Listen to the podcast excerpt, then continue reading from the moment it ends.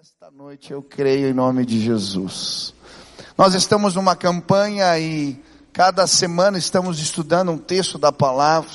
E o texto que vamos estudar hoje é Apocalipse, capítulo 3, versículo 20. Apocalipse, capítulo 3, versículo 20. Diz assim a palavra do Senhor: Eis que estou à porta e bato. Se alguém ouvir a minha voz e abrir a porta, entrarei e cearei com ele e ele comigo. Vamos ler mais uma vez. Eis que estou à porta e bato. Se alguém ouvir a minha voz e abrir a porta, entrarei e cearei com ele e ele comigo.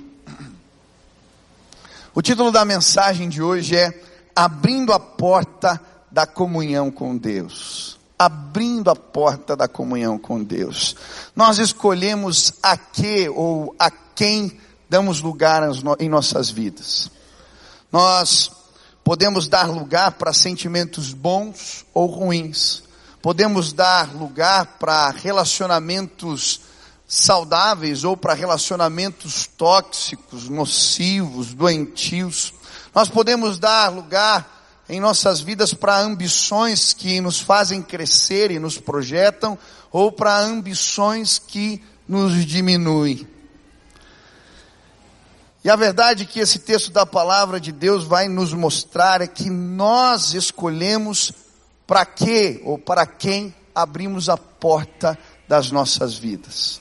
A Bíblia vai contar a história de uma mulher chamada Noemi, que perde o seu marido e depois os seus dois filhos, e ela fica tão amargurada, tão ressentida, que ela muda o seu nome. Ela passa a se chamar Mara, que quer dizer amarga. Nós escolhemos a que ou a quem damos lugar para as nossas vidas. Quantas vezes já visitei casas de pessoas que perderam entes queridos e você vai no cômodo e as coisas estão ali como se nada tivesse acontecido. A roupa está guardada ainda no guarda-roupa, como se a pessoa fosse voltar para casa. Quantas vezes já atendi pessoas que estavam em relacionamentos doentios e lutavam contra isso.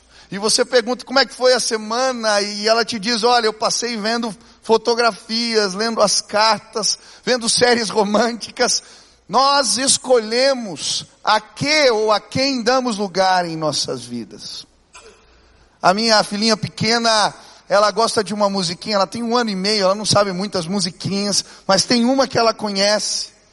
A gente gosta de, de cantar para ela porque ela faz os gestinhos. E a gente canta e ela, é assim: toque, toque, toque que alguém bate a porta, toque, toque, toque, alguém querendo entrar, é o mal querendo um lugarzinho. Ela faz assim: não, não, não, você não pode entrar.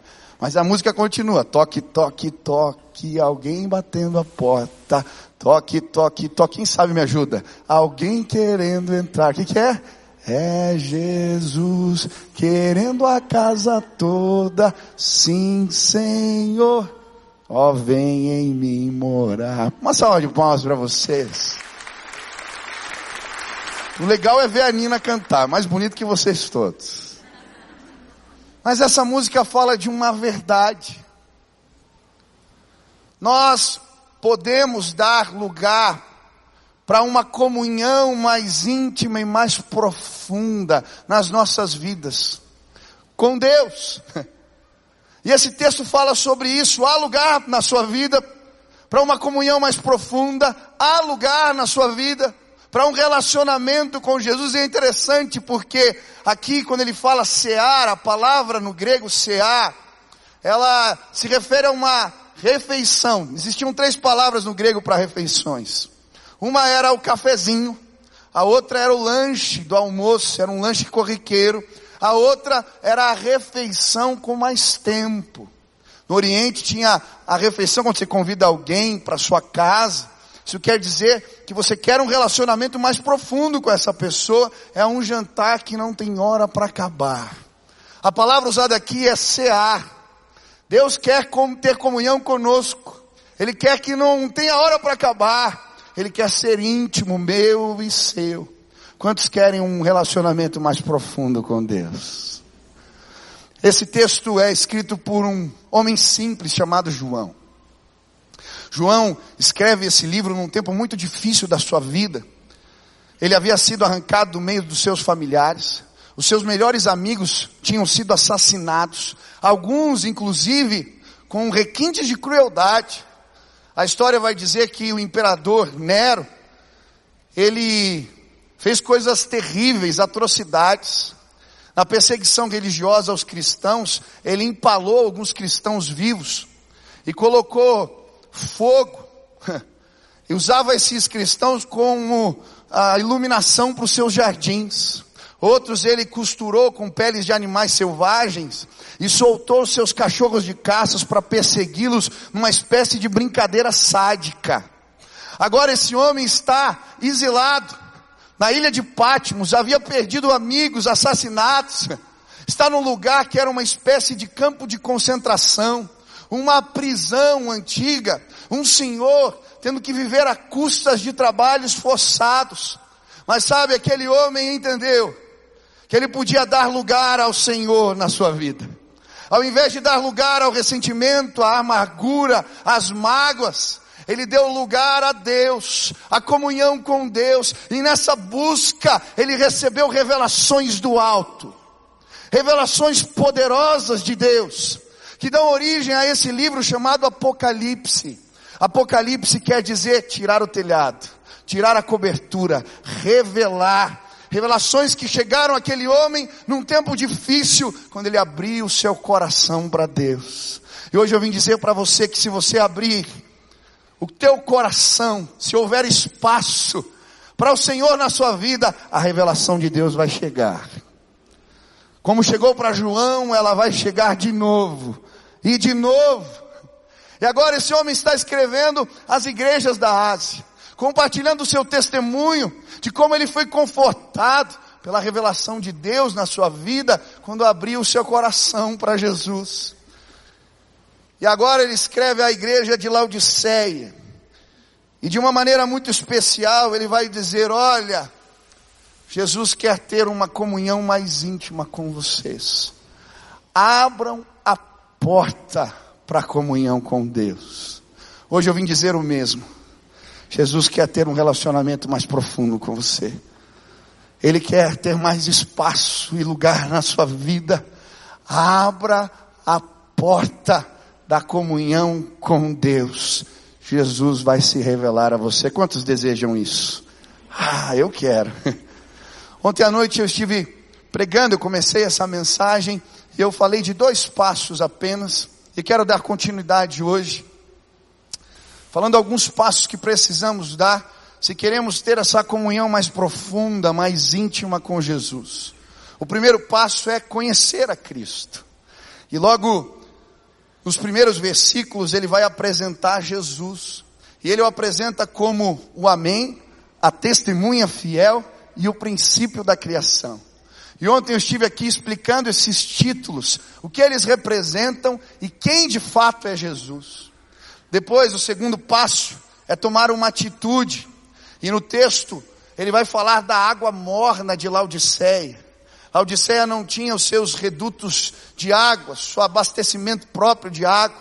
Ela era abastecida por dutos, aquedutos, que percorriam 10 quilômetros. E nessa, nesse trajeto, a água ficava morna. Quem já tomou água morna aqui? É ruim demais, dá vontade de vomitar. E aí ele usa essa expressão, essa imagem, para falar da condição daquela igreja e daqueles crentes que eram indiferentes, que não se posicionavam, que viviam em cima do muro. E ontem eu estive falando, olha, o muro é do diabo, não é de Jesus. Ou você está com ele ou você não está. Eu apresentei Jesus e convidei as pessoas a tomarem uma decisão de segui-lo ou não. Tem muita gente que se diz cristão, carrega crucifixo no peito, tem Bíblia aberta, mas de seguidor de Jesus não tem é nada, nem sabe o que ele ensinou. Hoje eu vim dizer para você, você quer dar lugar a Deus para a tua vida? Você precisa conhecer Jesus de verdade e você precisa tomar uma decisão. Mas hoje eu quero continuar essa mensagem. E o terceiro passo se encontra no versículo 17, que diz assim: Você diz, estou rico, adquiri riquezas e não preciso de nada. Não reconhece, porém, que é miserável, digno de compaixão, pobre, cego e que está nu. A terceira, o terceiro passo que precisamos dar se queremos ter uma comunhão mais profunda com Deus é reconhecer a nossa condição sem Deus. E é interessante porque Jesus está falando com essa igreja de uma maneira muito específica. Ele está revelando a sua condição espiritual e ele está usando o contexto da cidade para falar com eles. E a primeira condição que a Bíblia vai apresentar é de pobreza espiritual. Você é pobre. Mas o interessante é que a cidade de Laodiceia era uma cidade muito rica. Ali era um centro bancário. Existiam estradas importantes que chegavam naquele lugar. E por isso ele se tornou um centro comercial muito famoso, importante. Os riquezas do império todo vinham ficar nos bancos de Laodiceia.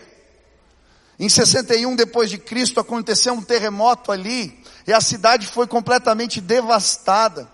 Eles reconstruíram a cidade com seus próprios recursos, sem pedir sequer ajuda de Roma. Eles eram muito ricos, muito abastados, tinham recursos. Mas Jesus vai falar: olha, essa riqueza material produziu acomodação espiritual, indiferença, falta de dependência. E aí ele vai dizer: vocês são pobres, pobres espirituais. E sabe, eu creio que esse é um alerta que as Escrituras fazem o tempo todo. Jesus vai nos chamar a atenção a que ou a quem valorizamos. Em Lucas 12, ele vai dizer, versículo 15: Então lhes disse: Cuidado, fiquem de sobreaviso contra todo tipo de ganância. A vida de um homem não consiste na quantidade dos seus bens. E daí Jesus vai contar uma história de um homem muito rico, e a sua terra produz demais, e os celeiros não comportam. E ele vai lá, destrói os celeiros que tem, constrói celeiros maiores. E quando ele termina, ele diz: Bom, agora eu tenho recursos para terminar a vida. E a Bíblia diz: Louco, amanhã pedirão a tua alma. E o versículo vai terminar dizendo: Assim acontece com quem guarda para si riquezas, mas não é rico para com Deus. Timóteo diz: ordene aos que são ricos no presente mundo que não sejam arrogantes, nem ponham a sua esperança na incerteza da riqueza, mas em Deus, que de tudo nos provê ricamente para nossa satisfação. O que a Bíblia está dizendo é que você pode ser rico, abastado, bem sucedido, mas você pode ser pobre espiritualmente. E se essa for a sua condição, você perdeu tudo. A Bíblia chama louco. Amanhã pedirão a sua alma.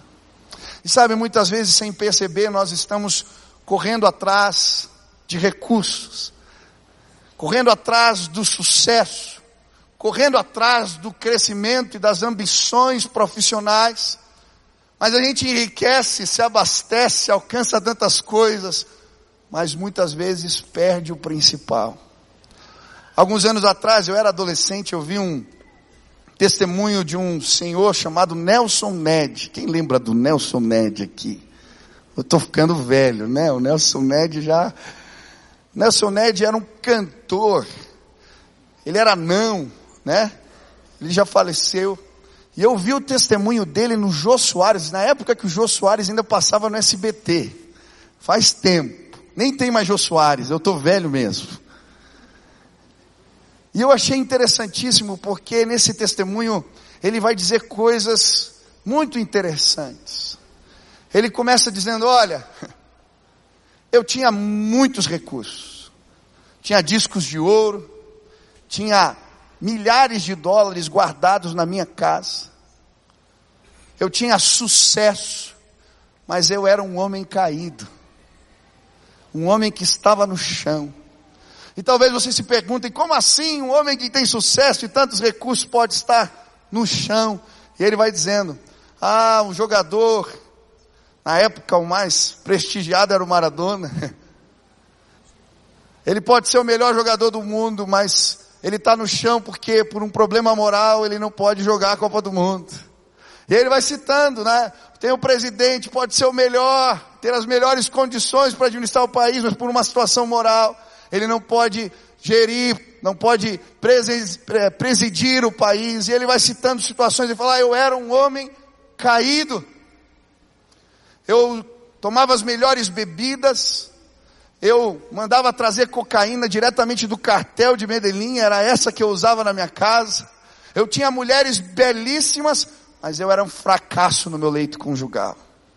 Os meus fãs me amavam, mas eu era um fracasso no relacionamento com os meus filhos. E ele vai falando, olha, Charles Chaplin dizia que o artista, ele corre parte da vida atrás do sucesso e outra parte fugindo dele. Eu estava nessa situação. Um dia cheguei em casa e a minha filha abriu a Bíblia no Salmo 51. E ela começou a ler para mim quando o rei Davi disse: Crie em mim, ó Deus, um coração puro e renova em mim um espírito inabalável. E eu fiquei pensando, esse homem foi mais rico do que eu, teve mais mulheres do que eu, teve mais condições do que eu. E ele também perdeu a sua paz. Ele falou: naquele tempo a minha paz só vinha com os comprimidos, com os remédios.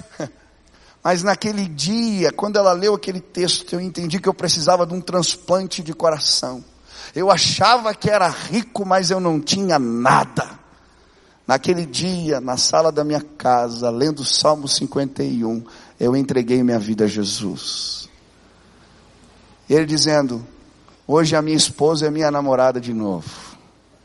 Hoje os meus filhos têm relacionamento comigo. Eu sou um novo homem porque eu não encontrei o Jesus dos altares, do crucifixo e dos rituais. Eu encontrei Jesus de Nazaré que está vivo. Ele mudou o meu coração. Aleluia! Que tipo de riqueza você tem procurado? Aqui nesse lugar existem pessoas abastadas, bem-sucedidas, de sucesso. Mas deixa eu lhe dizer algo. Se você não entender o que de fato significa riqueza, você vai perder tudo. Talvez aos olhos de muitos você seja bem sucedido, mas aos olhos de Deus você é pobre, pobre de espírito. Um pobre espiritual. Segunda condição, cegueira. Ele vai dizer: você é pobre, você é cego. É interessante porque Laodicea era um grande centro médico. Ali existiam médicos famosos, que inclusive se tornaram esfinges de moedas nos tempos antigos, por causa das suas descobertas. Existiam inclusive em Laodiceia dois remédios muito famosos: uma pomada para os ouvidos e colírio para os olhos.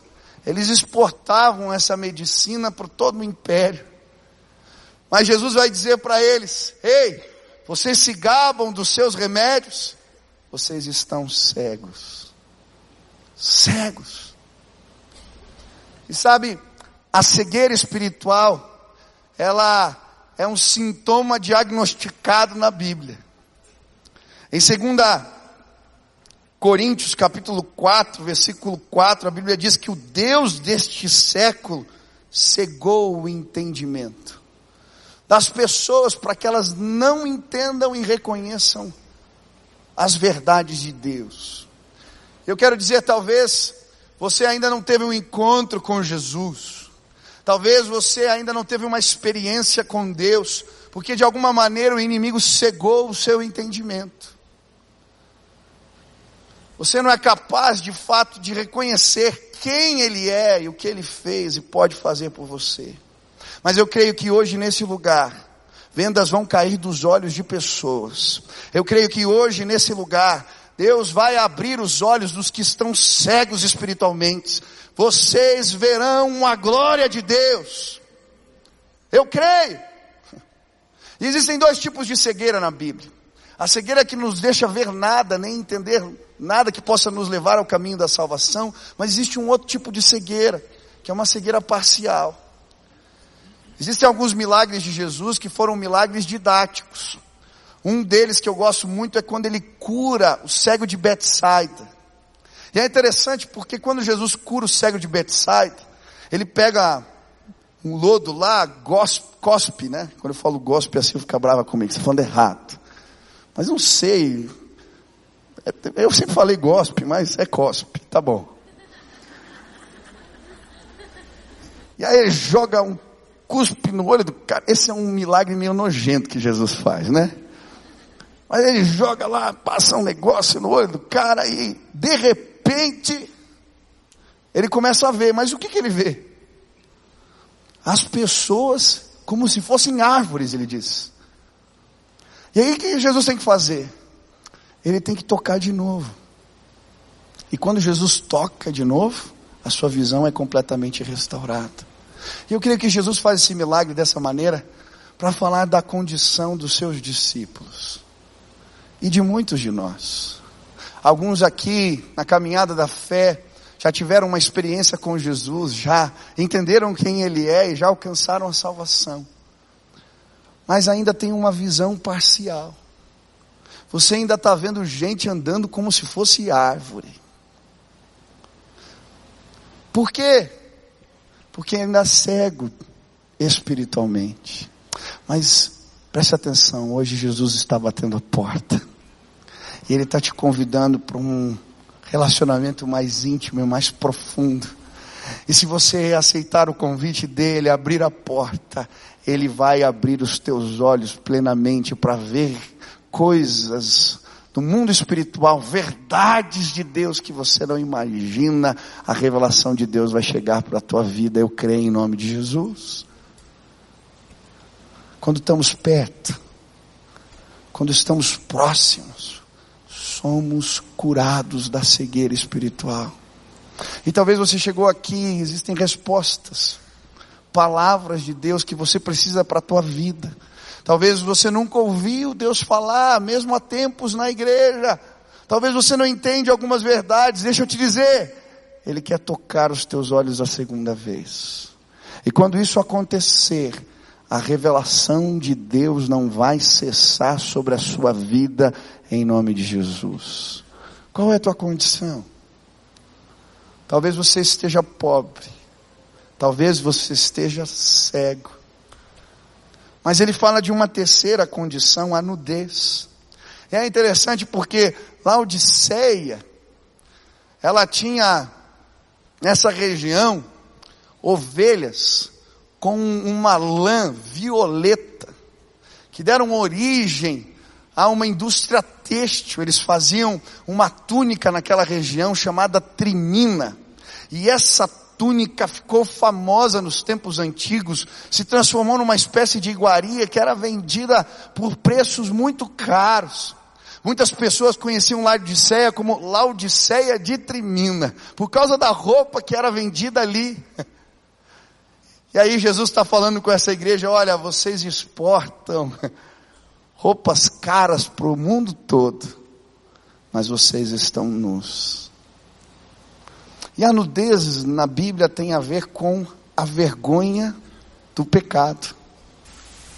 Quando Adão e Eva são encontrados em pecado, o que, que eles fazem? Eles se escondem, porque sentem vergonha da sua nudez.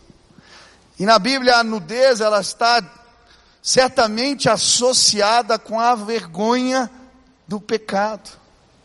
E sabe, nós só podemos receber uma, uma comunhão mais íntima com o Senhor, mais profunda com Jesus, quando entendemos qual é a nossa condição.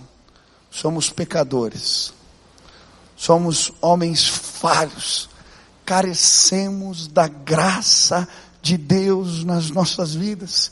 E enquanto não reconhecemos o nosso estado de pobreza, de cegueira e de nudez, quanto não reconhecemos quem nós somos, não podemos experimentar a intimidade da comunhão com Jesus. Eu gosto de uma música antiga, ela é muito famosa no meio da igreja, chama Amazing Grace. Quem conhece? Todo mundo. E é interessante porque essa música, eu não sei se dá para alguém tocar só a melodia, assim, fazer. Paulinho, não sei se você sabe essa. Até ofendi o Paulinho, acho que ele sabe, né? Perdão.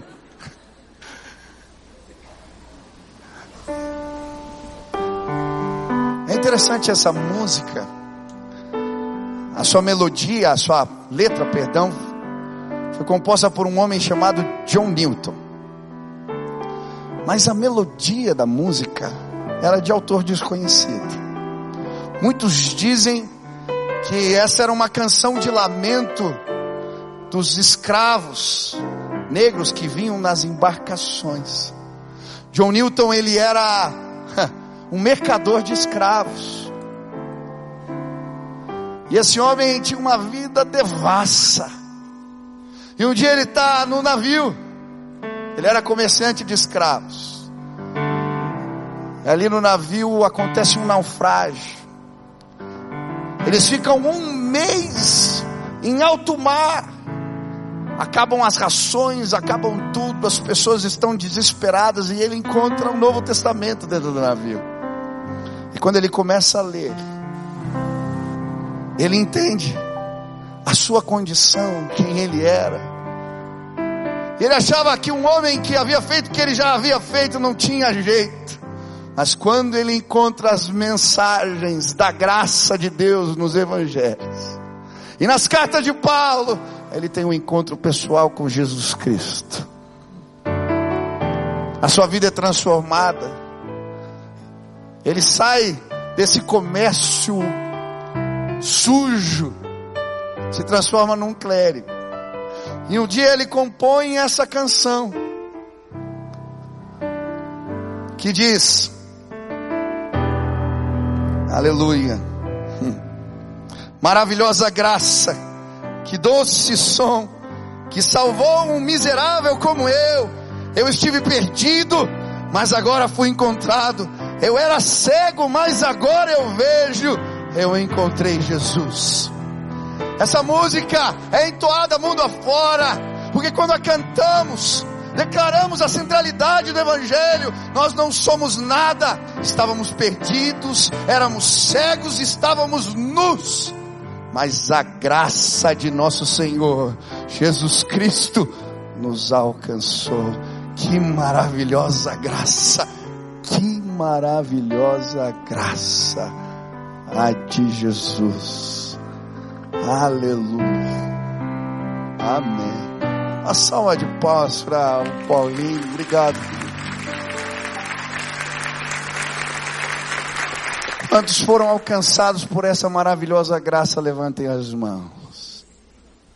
Quantos querem uma comunhão mais íntima com Jesus? Presta atenção. Reconhece quem é você. Ei, não tem como chegar na presença dele com o pescoço duro, não. Quem quer ser mais íntimo de Jesus aqui?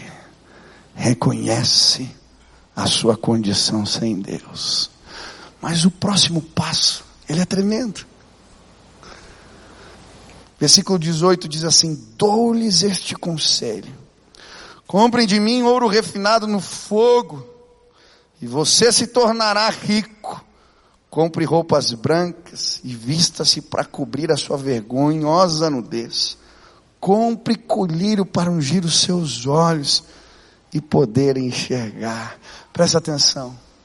O quarto passo é desfrutar os privilégios da comunhão com Jesus. Sabe, quando nos achegamos, quando nos aproximamos dele, experimentamos riquezas, privilégios espirituais. Eu gosto de uma história que meu pai conta de um rapaz que foi fazer um cruzeiro num navio muito chique. E ele fez economias, porque era muito caro. E aí, para economizar, ele fez sanduíches de salame. E quando todo mundo ia para o refeitório, no navio, no cruzeiro, ele ia para o quarto comer sanduíche de salame. E foi passando um dia, dois, uma semana.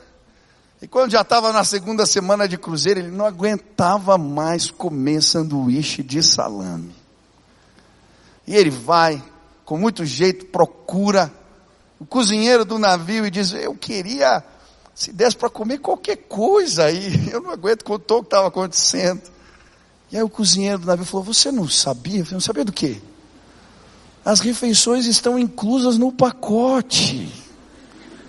Falou: Não acredito. Sabe, muitas vezes nós, no nosso relacionamento com Deus, não entendemos alguns privilégios da comunhão com o Senhor. E hoje eu queria te contar alguns privilégios para você não desperdiçá-los. Primeiro privilégio: compre de mim ouro refinado pelo fogo. Ah, na presença de Jesus existem riquezas, riquezas espirituais. Mas o que é esse ouro, pastor? Refinado pelo fogo, a maioria dos comentaristas, estudiosos bíblicos vão entender que esse ouro refinado pelo fogo tem a ver com a bênção que chega depois que passamos pela provação. Quando nos mantemos fiéis na provação, a bênção do Senhor nos alcança. E talvez você chegou aqui e tem passado por provas, por lutas, por desafios. Jesus está te dizendo: ei, não esquece, Existe ouro refinado pelo fogo na minha presença. Quando eu li esse texto, eu lembrei de cara dos três amigos. Sadraque, Mesaque e Abidnego. Ananias, Azarias e Misael. Quando constrói a imagem e obrigam a todos se dobrar diante da imagem, a estátua de ouro que o rei havia construído, eles dizem: não, não faremos isso. O rei manda tocar as músicas e os ameaça: olha, se vocês não se dobrarem, vão ser lançados na fornalha de fogo ardente.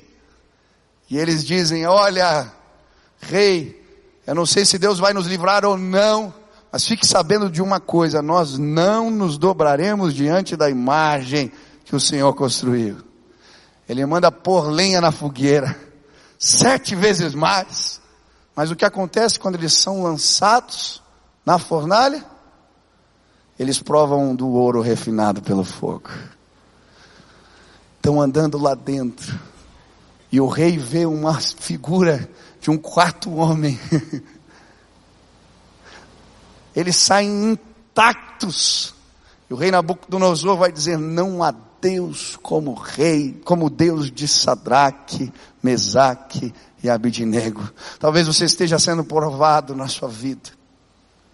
É difícil passar pelas fornalhas, mas quando nos mantemos fiéis, no meio do fogo, experimentamos a graça, a bênção, o favor de Deus, quando nos mantemos fiéis. Eu lembro de um vídeo que eu vi de um testemunho há anos atrás de um pastor chinês que na perseguição religiosa na China, quando os comunistas chegaram na sua igreja, ele foi submetido a torturas e eles vinham com a máquina de choque e aquele homem dava risadas porque ele não sentia nada. E eu vi o testemunho desse senhor, um velhinho contando com alegria. Eu passei pela prova, eu encontrei a bênção de Deus.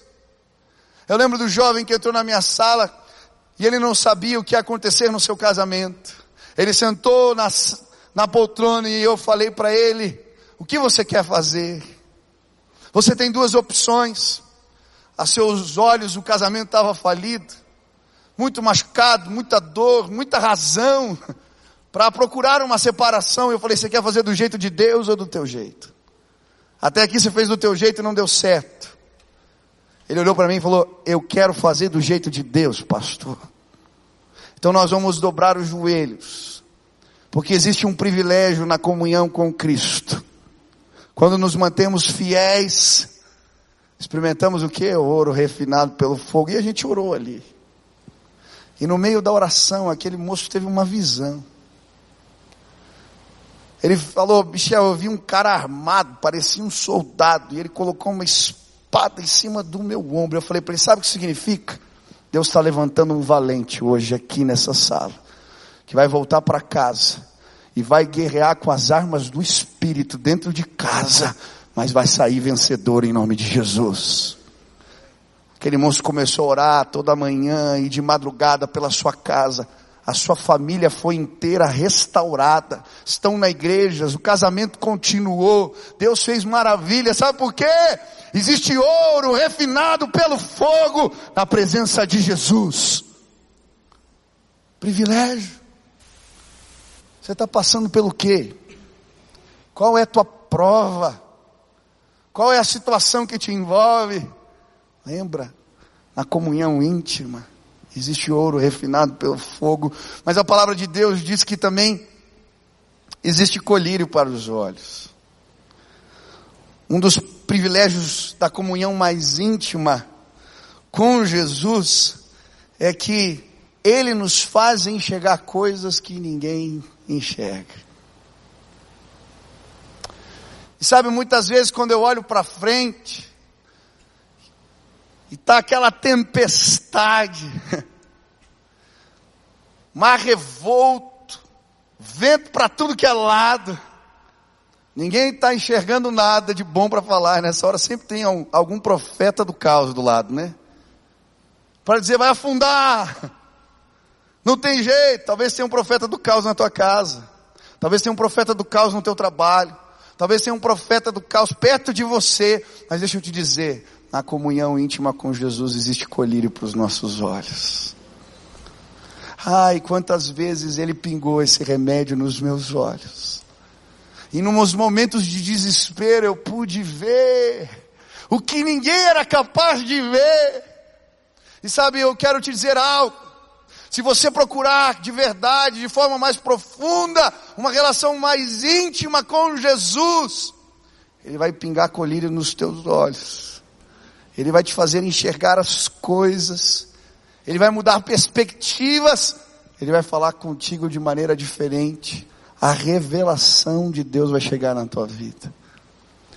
Esse ano eu fiz um propósito com Deus no começo do ano.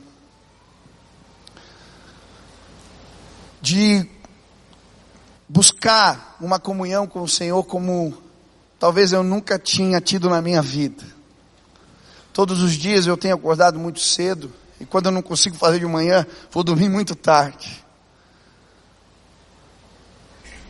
Mas eu passo ali um tempo na presença do Senhor, orando, lendo a palavra. E como é gostoso quando estamos em momentos em que Jesus pinga colírio nos nossos olhos. Esses dias eu acordei cedo de manhã. Eu estava orando.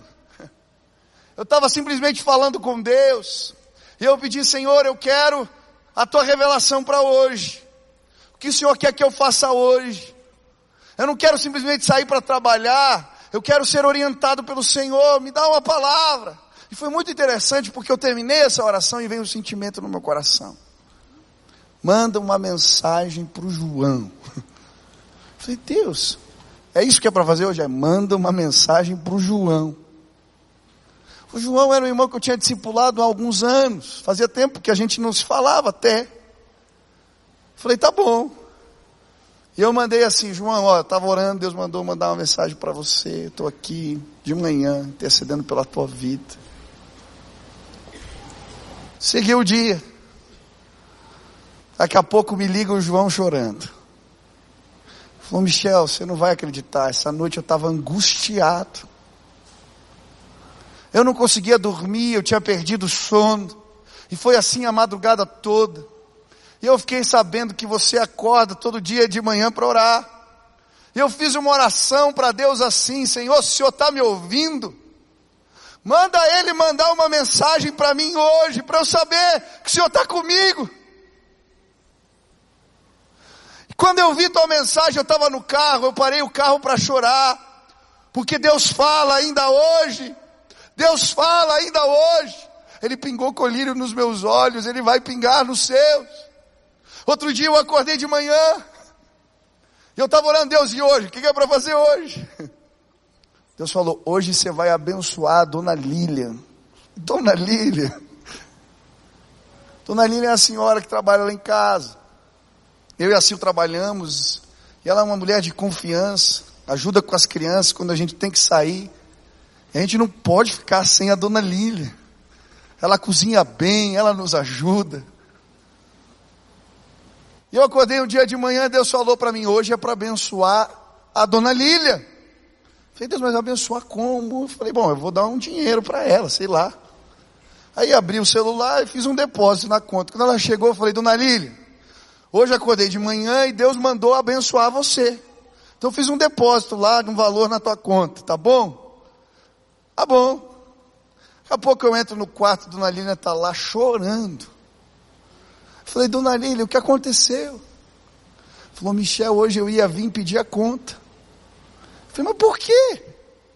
Tinham me oferecido um emprego com salário melhor.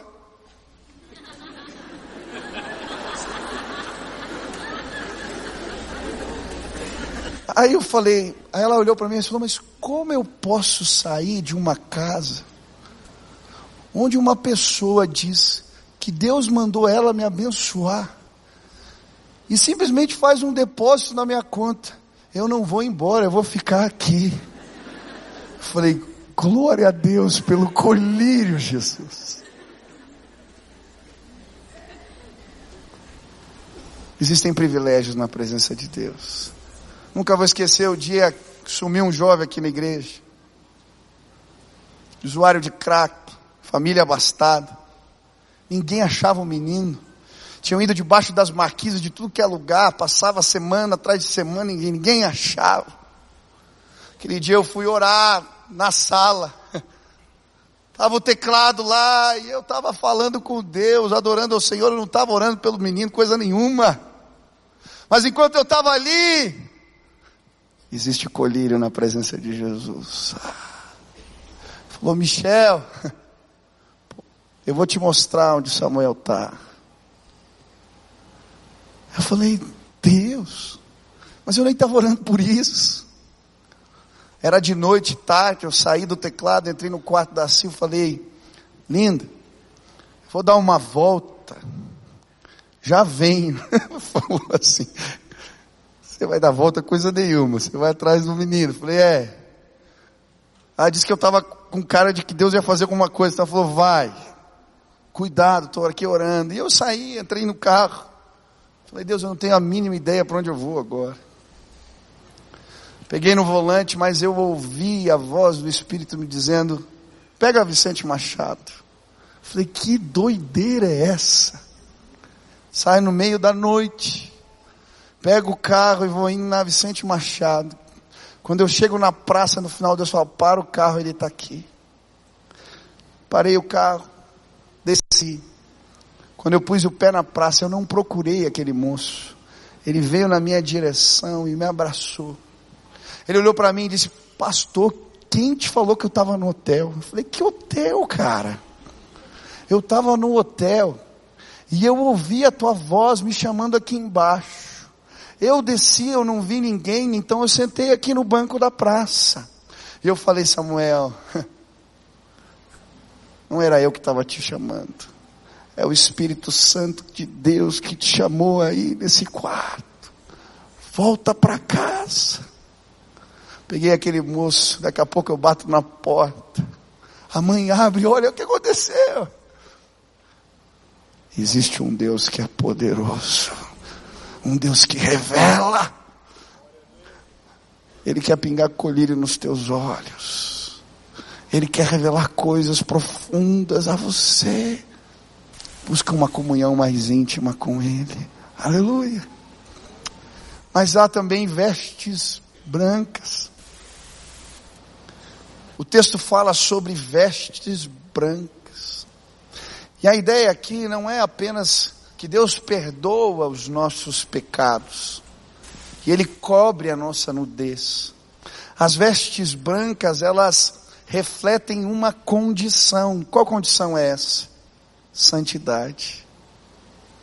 E o que Jesus quer nos ensinar, a palavra de Deus quer nos ensinar, é que, através dessa comunhão mais íntima e mais profunda com Jesus, não apenas somos perdoados, mas recebemos uma nova condição da parte de Deus, nos tornamos santos, nos tornamos santos. E sabe, tem muita gente aqui que sabe que foi perdoada. Tem muita gente que entende a misericórdia, a graça de Deus. Mas tem muita gente aqui que continua escrava. Continua patinando em áreas da vida. Não consegue se libertar. Mas deixa eu te falar algo profundo aqui. Ele está batendo a porta. Ele te convidou para cear. E é na comunhão profunda com Jesus que recebemos vestes brancas. Hoje você vai ser liberto em nome de Jesus. Existe uma nova condição na presença do Altíssimo. Ele tem vestes brancas. Eu gosto do cenário quando a Bíblia nos apresenta Zacarias 3, Josué, o sumo sacerdote se apresentando na presença do Pai, e Satanás o está acusando porque suas vestes estão sujas. Ele é um profeta, um homem de Deus, mas os seus trajes estão sujos. Deus diz: Ele é um tição tirado do fogo. Manda o anjo vesti-lo com vestes novas. O que, que isso significa? Deus perdoou? Não! Deus está dando uma nova condição para aquele líder espiritual. Ele vai andar em santidade. Sabe, existem pecados na minha vida que eu demorei para vencê-los. Existiram pecados na minha vida que me atormentaram anos. Sabe como os venci? Muitos deles, sabe aquelas fraquezas que você vira e cai de novo, cai de novo, cai, que troço chato. Sabe como a libertação vem? Comunhão mais íntima com Jesus. Acorda mais cedo para orar. Vai dormir mais tarde. Não deixa passar um dia sem falar com o Senhor teu Deus. E você vai ser saciado pelo Espírito de Deus, e você vai receber vestes brancas. Essa não é uma condição que o homem pode alcançar por si mesmo, esse é um privilégio da comunhão profunda e íntima com o Senhor. Você quer ser livre? Eis que estou à porta e bato. Se alguém ouvir a minha voz, eu entrarei e cearei com ele, e ele comigo.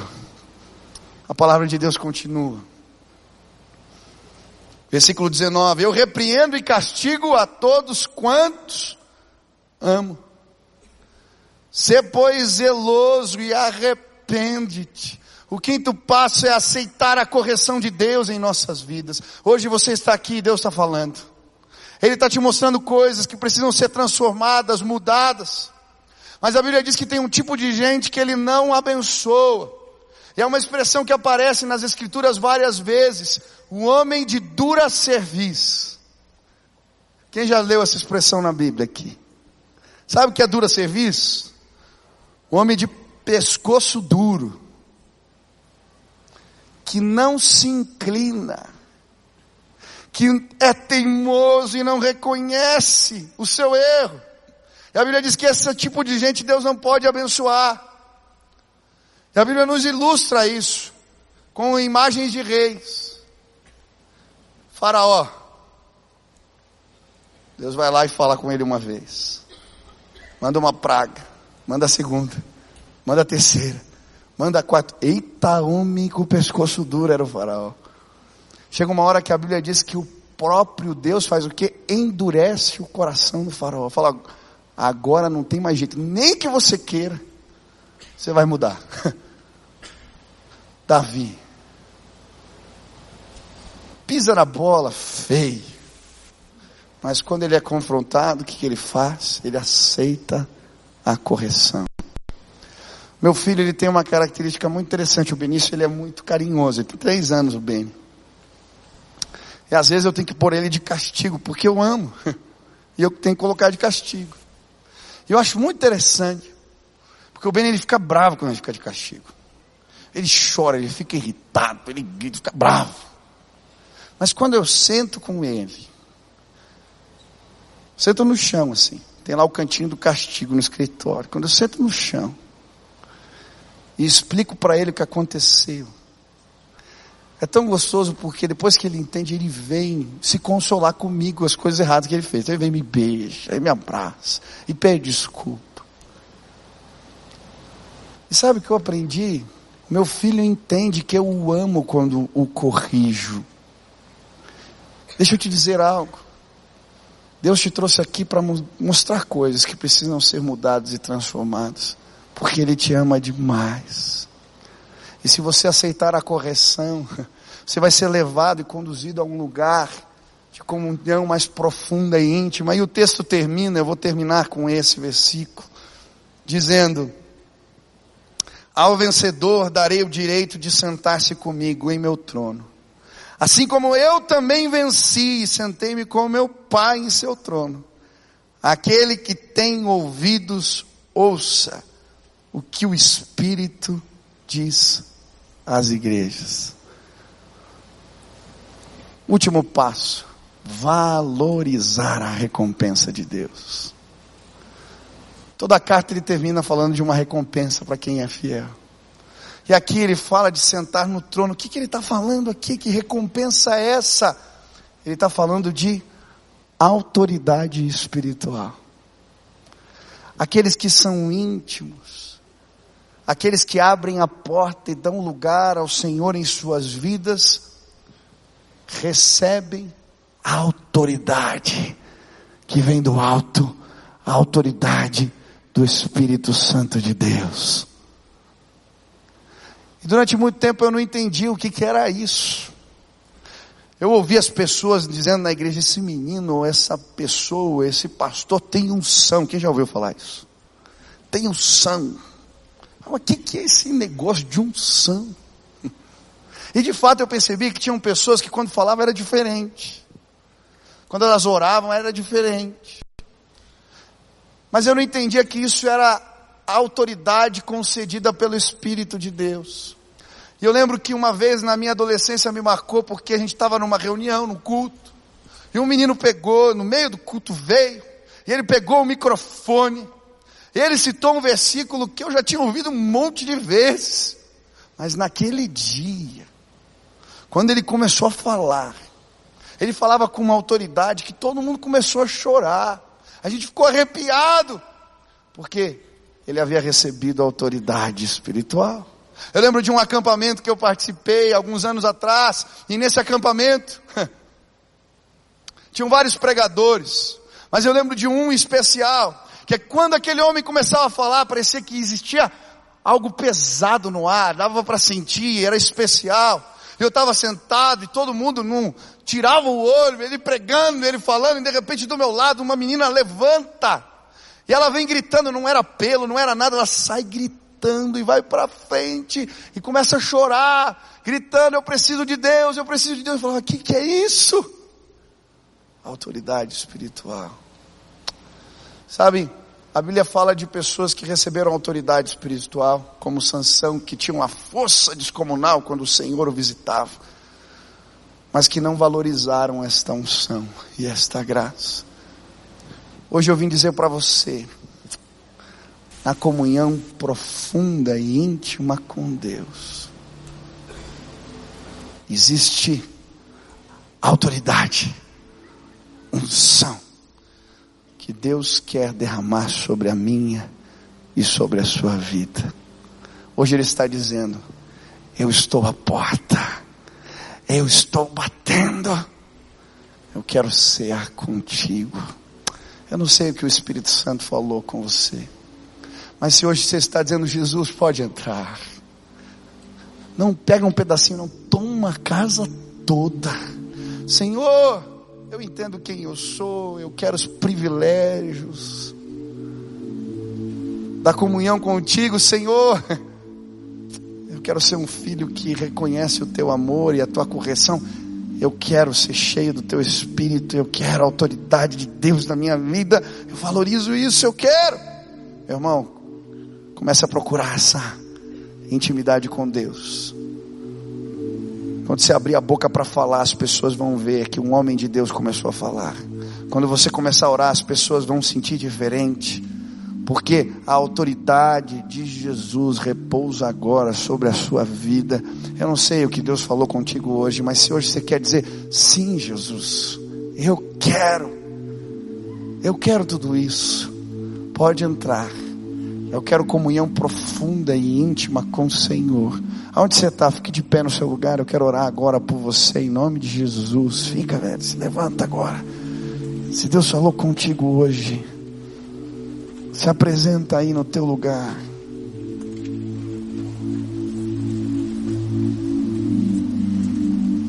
Nós vamos orar agora. Eu quero, vou descer aqui para orar. Nós vamos ter dois momentos.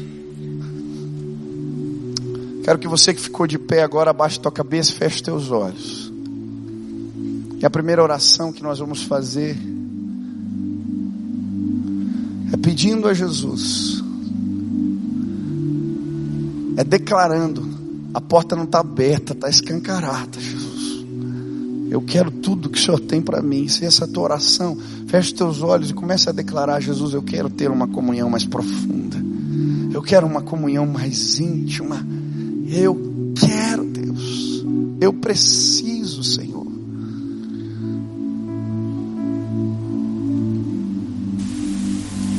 Aleluia.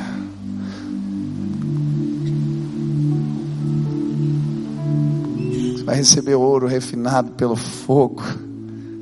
Deus vai pingar colírio nos teus olhos. Aleluia. Vestes novos. Senhor, estamos juntos aqui na tua presença e quase todos estão de pé, dizendo para o Senhor que querem uma comunhão mais profunda e mais íntima com Jesus. Desejam isso, Pai. Eu quero pedir agora, Espírito Santo de Deus, nos visita poderosamente agora que haja transformação, restauração, nos desperta, nos leva para este lugar, a comunhão mais íntima e mais profunda. Pai, desejamos isso. Essa é a nossa oração em nome de Jesus. Amém. Quero orar por você agora que veio, mas que nunca nem tomou cafezinho com Jesus. Mas, pastor, o que você está falando? Eu não estou falando de uma religião, querido. Eu não estou falando de rituais vazios. Eu estou falando de relacionamento. Eu era filho de pastor, sou filho de pastor. Eu conhecia só a igreja e a religiosidade, mas ele nunca tinha falado comigo. O dia que eu ouvi a voz dele, eu entendi, ele está vivo, ele ressuscitou a minha vida foi transformada. Eu não perco um dia, não passa um sem eu falar com Ele. Eu queria muito que hoje nesse lugar você abrisse a porta do teu coração para Jesus. Que você pudesse experimentar o que é de verdade se relacionar com Ele. Isso mudou a minha vida, mudou a minha história, pode mudar a tua também. Talvez existam pessoas hoje nesse lugar que estão afastadas, que estão longe, que não conseguiram, se sentem com as vestes sujas. Hoje Deus vai te dar vestes novas. Hoje é noite de salvação neste lugar. Pessoas vão nascer de novo, pessoas vão ser reconciliadas com o Pai. Há poder no nome de Jesus. Eis que estou à porta e bato. Ele está falando: Eis que estou à porta e bato. Eis que estou à porta e bato. Se você quer dizer sim, Jesus pode entrar, eu quero, eu quero. Aonde você está, levante sua mão bem alta, eu quero orar por você. Tem alguém? Deus abençoe, Deus abençoe. Deus... Tem um monte de gente, querido, sai do teu lugar, vem aqui, eu quero orar por você agora. Não tenha vergonha, sai do teu lugar agora e vem para cá. Pede licença aí, pede licença. Se tem alguém do teu lado, pega na mão, traz para cá, venha junto. Eu quero orar, vamos marcar esse tempo de recomeço. Vai acontecer um milagre aqui. Pessoas vão receber um novo nascimento em Cristo Jesus. Pode vir, pode vir, tem mais gente. Deus está chamando hoje. Venha, venha, venha, venha, venha. Você que veio dizer sim para Ele, sim para Jesus. Vem agora, vem agora, vem agora. Deus está te chamando, venha. Esta noite é noite de salvação neste lugar. Venha, venha, tem mais gente. Deus está chamando, Deus está chamando, Deus está chamando. Vem agora, vem agora, vem agora, venha, venha, venha lá atrás, no fundo, na galeria, desce as escadas. Não perca essa oportunidade, Ele está batendo a porta. Venha, venha, venha em nome de Jesus. Venha, venha, venha. Tem mais gente. Vem, pede licença. Vem marido com esposa, filho junto. Vem a família toda. Ah, é noite de salvação hoje nesse lugar. Venha, venha, tem mais gente, venha. Se o inimigo está tentando te impedir, em nome de Jesus eu repreendo agora. Você é livre. Saia do teu lugar e venha. Em nome de Jesus. Glória a Deus. Nós vamos orar agora. Eu quero que você repita essa oração comigo. Você que veio aqui na frente. Não tem poder nas minhas palavras. Eu não posso fazer nada por você. Mas se essa oração for verdadeira e sincera. O Espírito Santo de Deus vai selar esse compromisso contigo. Feche teus olhos, repita assim comigo: Senhor Jesus, eu hoje entrego a minha vida nas tuas mãos. Senhor Jesus, eu entendo que sou pecador, mas hoje eu me arrependo e eu declaro que toda a minha vida pertence a Jesus Cristo. Que o teu amor, que a tua graça, e que a tua presença sejam comigo, em nome de Jesus. Pai, sela agora esse compromisso com o teu espírito, que eles não sejam mais os mesmos, que eles possam receber a doce plena comunhão com Cristo Jesus. Faz assim, Pai, em nome de Jesus que nós oramos. Amém, amém. Eu quero que você dê uma olhada para trás aqui, para esse auditório. Olha a nova família que você recebeu na fé aqui, em nome de Jesus. Sejam bem-vindos.